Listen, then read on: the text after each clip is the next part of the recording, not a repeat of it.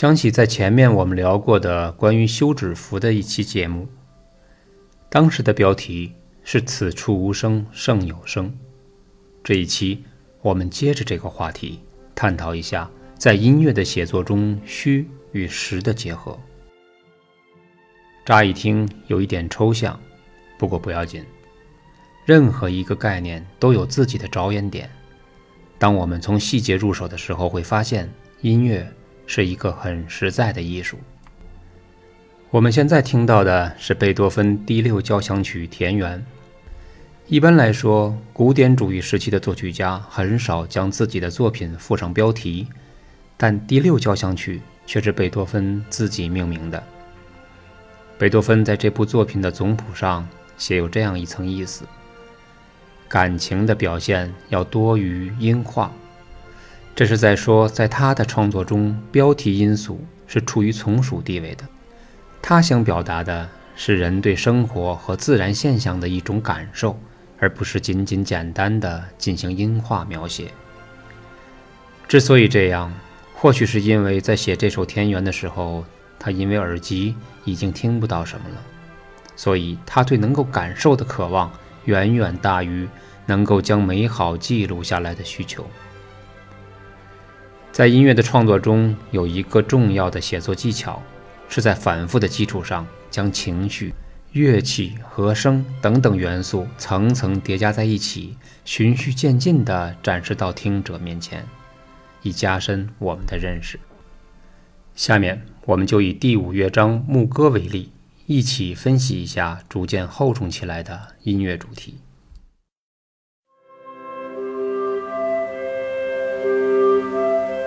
我们听到的是木管组黑管带入的引子，而后圆号再重复这个引子，圆号的衔接带出了弦乐奏出的主题旋律。这是第一提琴的领奏，其他声部做和声铺垫，旋律就像春风一般划过起伏的山丘，非常的舒服。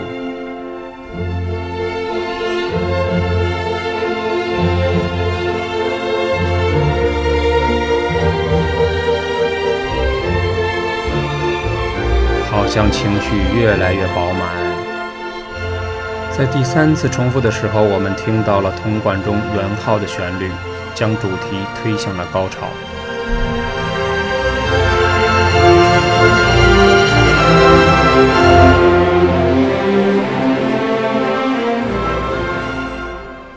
刚才我们听到的主题经历了三次重复，每一次都有变化，无论是声音的厚度，还是情绪的积淀，都有不同程度的丰富。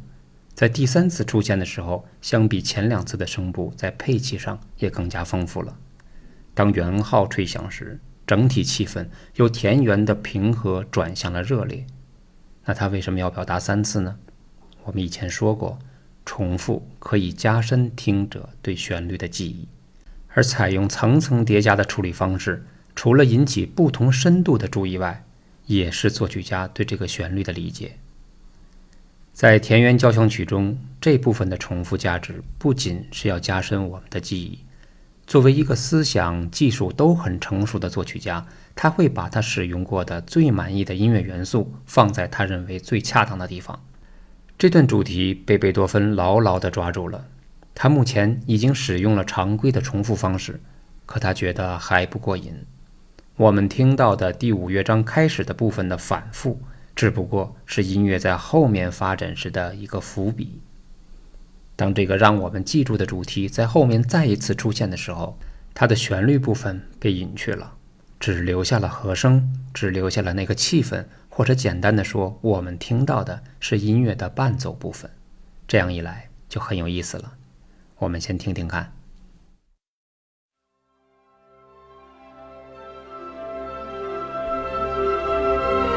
大家注意，主题将要出现了。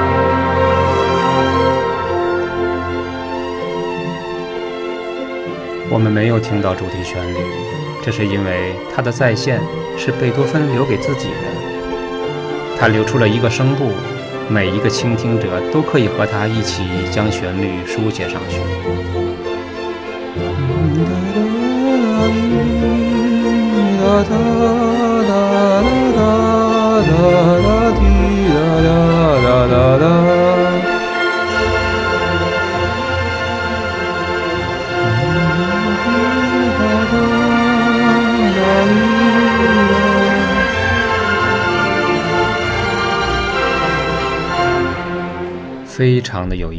说实话，还没有这么唱过古典的卡拉 OK。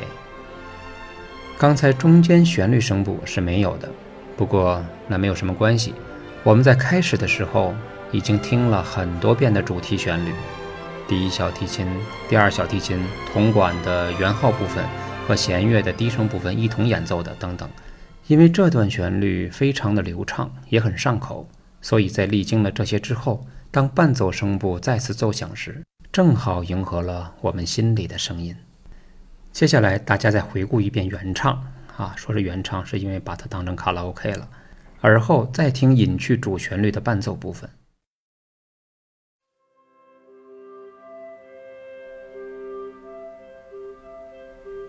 清淡的背景，流畅的旋律。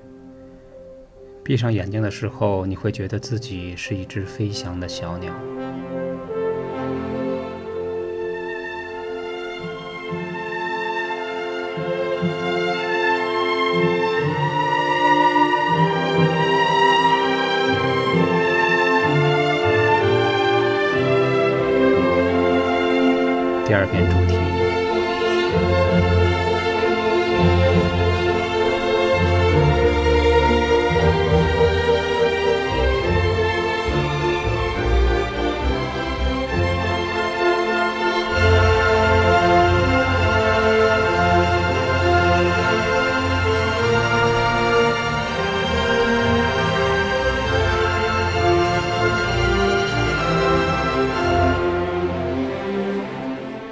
好，接下来我们把其中的主旋律抽掉，再来听。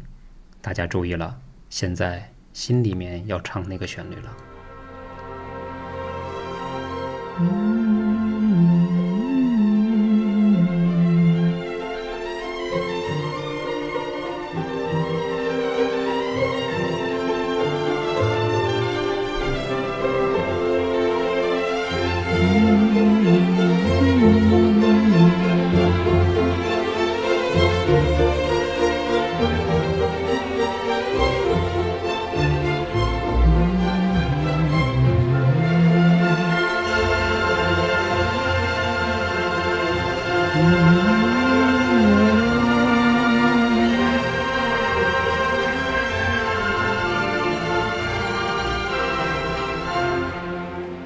在刚才短短的一分半钟的时间里，我们经历了一种很有意思的写法。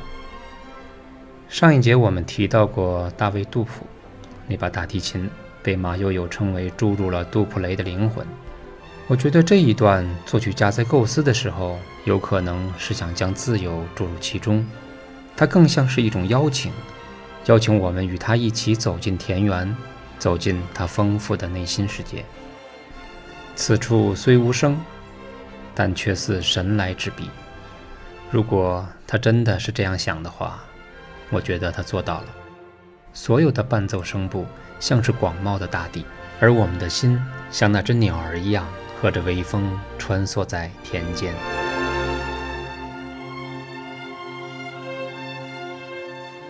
既然有由实到虚，那就一定还有由虚到实。所谓由虚到实，是开始的时候听到的是模糊不清的印象，后来逐渐清晰明朗。那是一种在空间上去体验声音由远到近的感觉。声音由弱到强，配器呢也由朦胧转为清晰。这种手法增加了声音的透视感，会使音乐变成一个通道，听者会不自觉地步入其中。大家先听一听贝多芬第九交响曲的开始部分。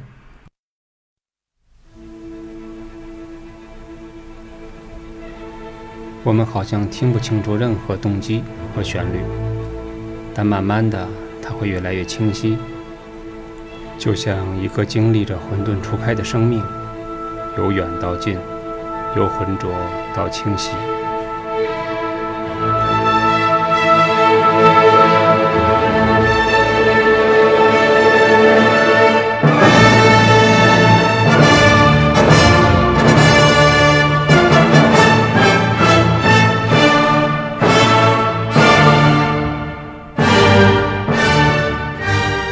随着刚才那一声强奏，一切都变了。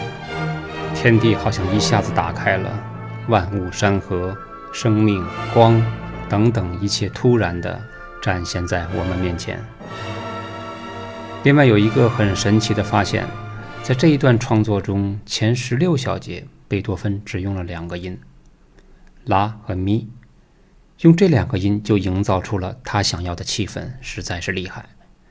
拉和咪是四五度关系，五度音程经常在我国的音乐中出现，它有一种空灵和不可琢磨的感觉。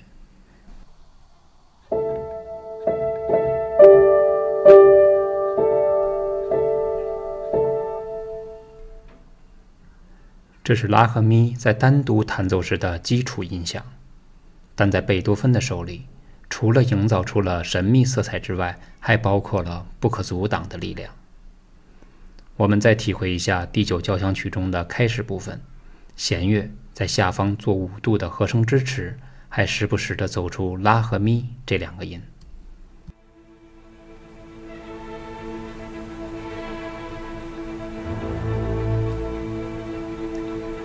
其实单簧管已经出来了，只是声音很小。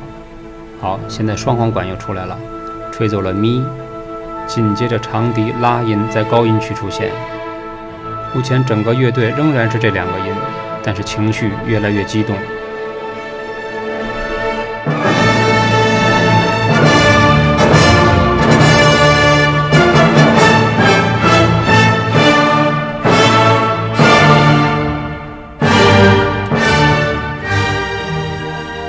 这是一个非常痛快的强奏，尤其是之前我们经历了由弱到强、由虚到实之后，我们的心里一直在期盼着有一个解决。虽然是有心理准备的，可还是被音乐的气氛和气势给镇住了。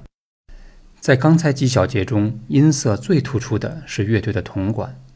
通常铜管可以表达出光辉、荣耀、辉煌等等情绪。可能是所处的环境和人生阅历不同的缘故，贝多芬的铜管里面没有太多的优越感。虽然音乐充满了力量，可听不到半点骄傲。这与巴洛克时期的作曲家有着明显的区别。比如亨德尔，亨德尔的音乐总有一种贵族气，他那种优越高贵无时无刻不在乐思中展现，仿佛是人们触摸不到的。借此机会呢，分享给大家一首。亨德尔的水上音乐，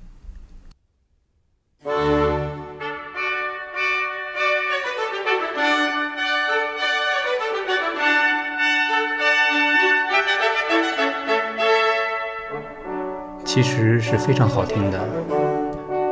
我们听到了铜管、木管，还有弦乐组三个声部有趣的对话着。小号说一句。圆号回一句：“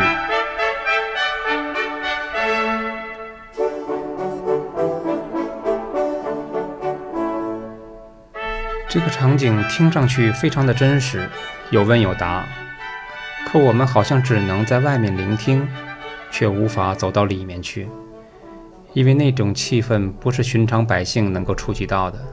它太优雅，太高贵，而贝多芬就不一样了。”他就像一个很实在的庄稼汉，每一锄头下去都深深地嵌到泥土中，捶打在心上。他的音乐会不等你触摸它，便飞奔过来拥抱你。需要提醒大家的是，第六交响曲是作者在饱经耳疾的痛苦下完成的。那个时候的他已经聋了，在他的声音世界中只有他自己，而音乐的辉煌已不是身外之物。而是内心的充盈。在本节中，我们目睹了贝多芬由实到虚、由虚到实的音乐表现手法。无论如何变化，他的音乐都是围绕着对美好事物的追求。一个人的健康状况恶化，生活贫困，精神上受到折磨，可却用一生的时间去表达美。我们听到的音乐绝不是一个人的抱怨或唠叨。也没有丝毫要把苦难寄托给上帝、神灵和信仰的意思。那是一个经历过深不见底的绝望及内心的挣扎之后，才成熟和强大起来的人。他有足够的毅力、足够的渴望、足够的耐力与信心，去穿越痛苦，成为夜空中那颗最亮的星。细想起来，每一个人的生活都是一个很有意思的剧本。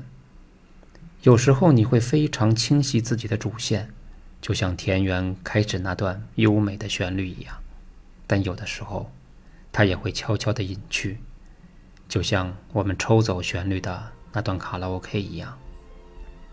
田园是贝多芬在耳聋后的作品，是一个听不清楚的人。在给你讲述自己心里的美好生活。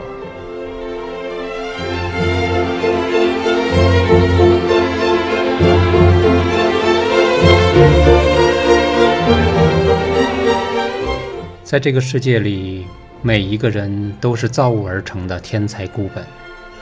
贝多芬知道自己应该做些什么，他的倾诉不只是为了自己，为了田园诗意。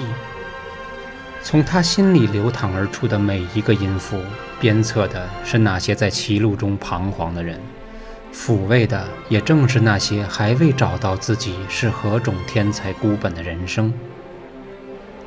这部交响曲，我不知听了多少次，也忘记了感慨多少回，只是知道每一次倾听，都像是一次自我的面对。一个人纵然有一万个理由选择逃避，找些生活的压力、命运的不公、机缘的难寻等等理由，但面对那个在无声世界里吟唱的诗人，又有什么可说的呢？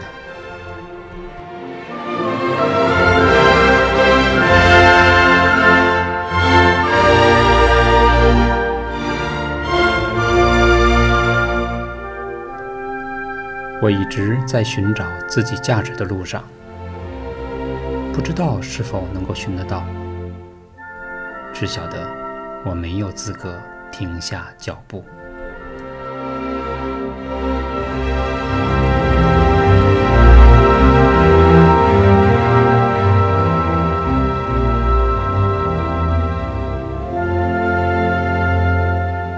这里是十分钟听懂古典音乐。我是佳天，我们下期再见。